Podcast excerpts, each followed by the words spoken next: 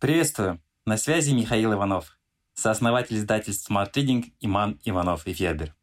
Спасибо, что слушаете наш подкаст. Подписывайтесь на Smart Reading. Слушайте и читайте самые лучшие книги. Что читают умные люди? Книги Ильи Стрибулаева. Илья Стрибулаев, эксперт с мировым именем в сфере экономики и финансов, профессор Стэнфорда и единственный российский ученый, кому этот статус принадлежит пожизненно.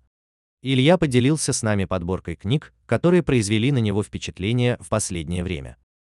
Илья Стрибулаев, профессор финансов и венчурного капитала Стэнфордской школы бизнеса, обладатель докторской степени в области финансов Лондонской школы бизнеса, научный сотрудник Национального бюро экономических исследований.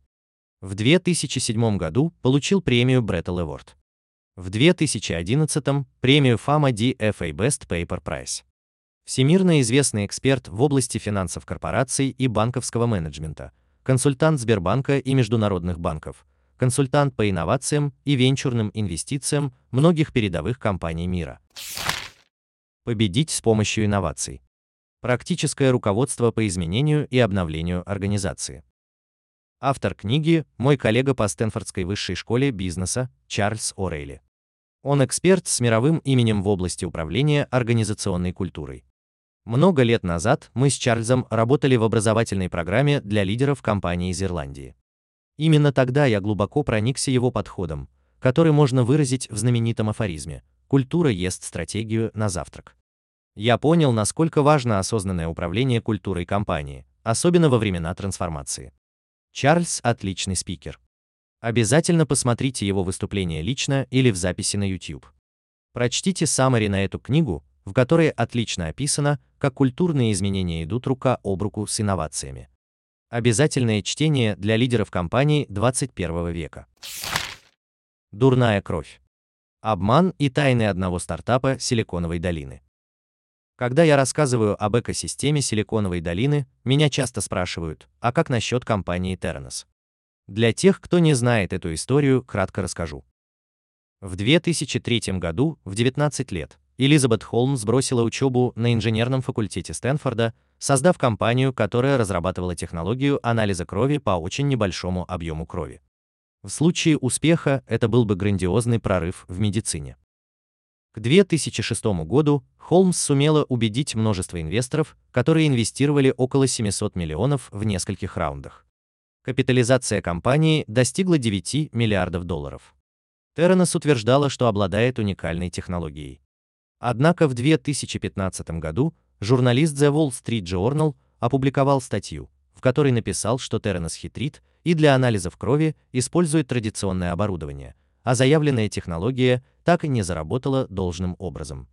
Через какое-то время стало очевидно, что основатель компании и менеджмент обманывали инвесторов, которые потеряли более 600 миллионов. В 2018 году комиссия по ценным бумагам обвинила Холмс в мошенничестве. Холмс заплатила штраф в 500 тысяч долларов и вернула все свои акции инвесторам. Самое удивительное в этой истории – то, как долго удавалось скрывать и подтасовывать факты, говорящие о том, что технология не работает. Интересно, что большую часть полученного капитала компания действительно инвестировала в развитие технологий. Даже в этой разоблачительной книге отражены в определенном смысле позитивные черты Силиконовой долины. Ни одна из топовых инвестиционных фирм не вложила в Террена значимых сумм и не стала участником совета директоров. Я часто привожу факты из истории с Терренос в пример, демонстрируя красные флаги, которые инвесторы могут увидеть в процессе рассмотрения объектов для инвестиций. Книга написана журналистом Джоном Карейру, который раскрыл махинации и первым опубликовал расследование. Она читается интереснее, чем детектив. Я бы рекомендовал эту книгу начинающим стартаперам и инвесторам. Шкура на кону. Скрытые асимметрии в повседневной жизни. Эта книга для меня пример отлично написанной книги с множеством часто провокационных утверждений, со многими из которых я категорически не согласен. Чтение такого рода книг позволяет упражнять мой мозг лучше, чем чтение книг, с которыми я полностью согласен. В шкуре на кону изложено много фактов, подтверждающих часто довольно шокирующие утверждения. Можно отложить эту книгу уже после пятой страницы, сказав себе «Ерунда, я не согласен». Но тогда вы не сможете получить ценность от точки зрения другого умного человека, Насима Талеба. Я инвестировал довольно много времени в чтение и обдумывание идей из этой книги. Мы с друзьями не раз обсуждали ее. Я не могу сказать, что книга подойдет для всех. Но если вы хотите поупражнять свой мозг, обязательно прочтите ее. Психология влияния.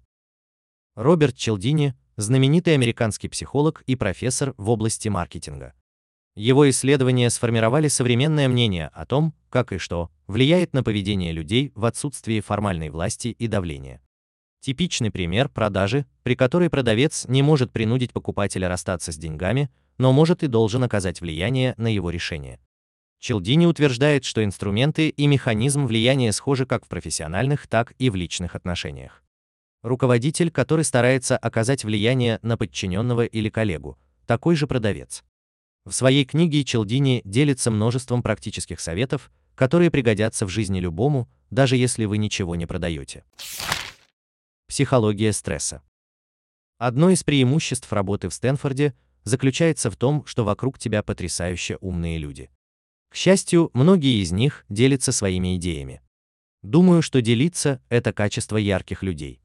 Роберт Сапольски, знаменитый профессор Стэнфорда, в области нейроэндокринологии и биологической антропологии. Он написал несколько потрясающе интересных книг на стыке биологии, психологии и антропологии. Эта книга, пожалуй, его самая интересная работа, впервые опубликованная в 1984 году. Последнее издание вышло в 2004. Ключевые идеи остались неизменными. Эта книга – пример того, как можно сухую статистику академических исследований превратить в полезное и увлекательное чтиво, сохраняя при этом научную ценность. В книге описана природа биологического стресса. Уровень стресса в нашей жизни неуклонно растет. Несмотря на год первого издания, книга как никогда актуальна. Я подчерпнул для себя много нового в понимании стресса и методов управления им, и искренне рекомендую. Надж. Архитектура выбора. Ричард Талер. Сейчас в моде поведенческие исследования. Книга Даниэля Канемана «Думай медленно, решай быстро», бестселлер. Книга Талера больше ориентирована на практику, но не в ущерб глубине или удовольствию от чтения. Ричард Талер, профессор экономики Чикагского университета и недавний лауреат Нобелевской премии за вклад в поведенческую экономику. Надж, однако, содержит довольно простую идею о том, что небольшие преобразования могут иметь большое общественное и экономическое влияние. В качестве доказательства приведу пример из собственной практики. Когда я пришел в Стэнфорд, я преподавал корпоративные финансы студентам MBA. Один из мини-кейсов, который я им предложил, касался решения о приобретении компании. Студенты должны были ответить, стоит ли покупать некую компанию или нет. Однако они не знали, что половина группы получила задание перечислить причины, по которым компанию необходимо купить, в то время как другая половина – причины, почему не следует этого делать. Затем всех студентов попросили построить сложную финансовую модель, в конце концов, это были суперумные студенты Стэнфорда. И предложить решение. В итоге в первой половине группы подавляющее большинство студентов выступило за покупку компании, в то время как другая половина заняла прямо противоположную позицию. Об этом и написана книга Талера. В ней приводится множество замечательных примеров и мыслей о том, как мы можем подтолкнуть людей к принятию более полезных и эффективных решений, внеся очень небольшие, едва заметные изменения. Теория адаптивного рынка, финансовая эволюция со скоростью мысли. Эндрю Лоу. Энди Ло – один из самых сильных профессоров в сфере финансов. Мне всегда нравились его научные статьи. Когда я был аспирантом, я днями и ночами переваривал его учебник по эконометрике финансовых рынков. Помимо продвижения академических исследований, он руководил хедж-фондом и, насколько я понимаю, довольно успешно. Он один из немногих людей, которые действительно понимают финансовую экономику, а также применяют свои знания на практике. Сейчас идут дебаты о том, заменят ли машины людей. Книга Энди Ло – убедительный аргумент в пользу того, что это произойдет в мире финансового трейдинга. Чтение этой книги заставляло меня задуматься о возможных последствиях, которые можно предвидеть раньше, чем станет поздно. И это породило бурные споры с моими коллегами, другими профессорами финансов. Одинокие идеи. Сможет ли Россия конкурировать? Лорен Грэм. Лорен Грэм, профессор Массачусетского технологического института, историк науки и технологий. Он приехал в Советский Союз в 1960 году, чтобы стать одним из первых американцев, получивших образование в России. После обучения в МГУ в течение следующих 50 лет он неоднократно бывал в России и написал множество статей и монографий по российской науке и технологиям. Одним словом, он стал самым известным в мире специалистом по истории российской науки. Примечательно, что его небольшая книга «Одинокие идеи. Сможет ли Россия конкурировать?» Это, пожалуй, лучшая книга не только по российской науке, но и по истории России и влиянию исторического контекста на современное российское общество и культуру. Это самая проницательная книга о России, которую я читал за последние 10 лет, а я считал себя любителем русской истории, знающим ее факты.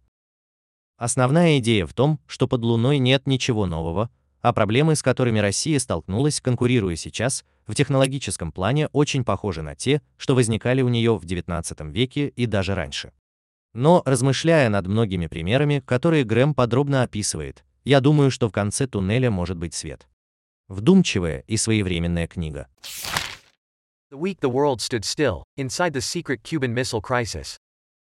Селдон Стерн.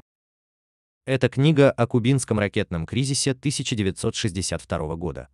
Было бы интересно прочитать что-нибудь, основанное на советских документах того времени, записи выступлений Хрущева на заседаниях Политбюро, еще что-то.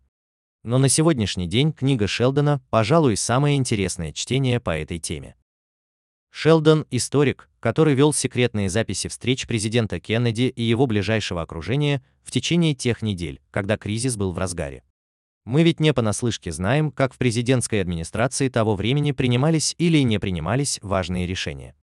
Я помню, как отец в 1980-х рассказывал мне об этом кризисе и о том, как в 1960-х он думал, а у него, конечно, был доступ только к советской пропаганде, что мир близок к концу. Книга демонстрирует, что мой отец был недалек от истины. Мир и правда был на грани. Шелдон показывает, как небольшие, казалось бы, несущественные события могут определять историю. И, конечно, читая это сейчас, нельзя не задуматься о том, что происходит в этот самый момент в коридорах Кремля, Белого дома и тем более в Пекине. Как бы там ни было, эта книга показала мне непредсказуемость и интуитивность будущего. The Pentagon's Brain, an uncensored history of DARPA, America's top secret military research agency. Annie Jacobson. О DARPA стоило бы знать больше. Это исследовательское агентство американских спецслужб. Оно стоит за многими удивительными изменениями, произошедшими в нашем мире, в том числе и за интернетом. Книга рассказывает об истории DARPA с начала ядерной эры до современных военных технологий. Каждая глава повествует об определенном периоде в истории DARPA. Эта книга ясно показала мне, что даже в самом сердце правительства отсутствие условностей может привести к поразительным долгосрочным изменениям, а также как трудно избегать условностей, оставаясь в правительстве. DARPA много раз оказывалась на грани из-за неудач и бюрократии.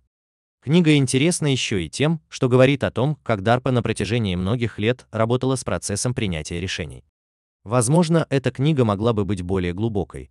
Иногда кажется, что съел закуску, но пропустил основное блюдо, но все же она дает много пищи для размышлений. Мне любопытно, сколько сотрудников российских или китайских военных учреждений прочитали эту книгу, или, может быть, у них есть более авторитетные секретные отчеты по истории DARPA. Но думаю, им стоило бы ее прочитать.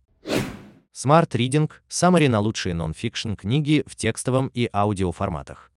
Еженедельное обновление. Подписывайтесь на сайте smartreading.ru.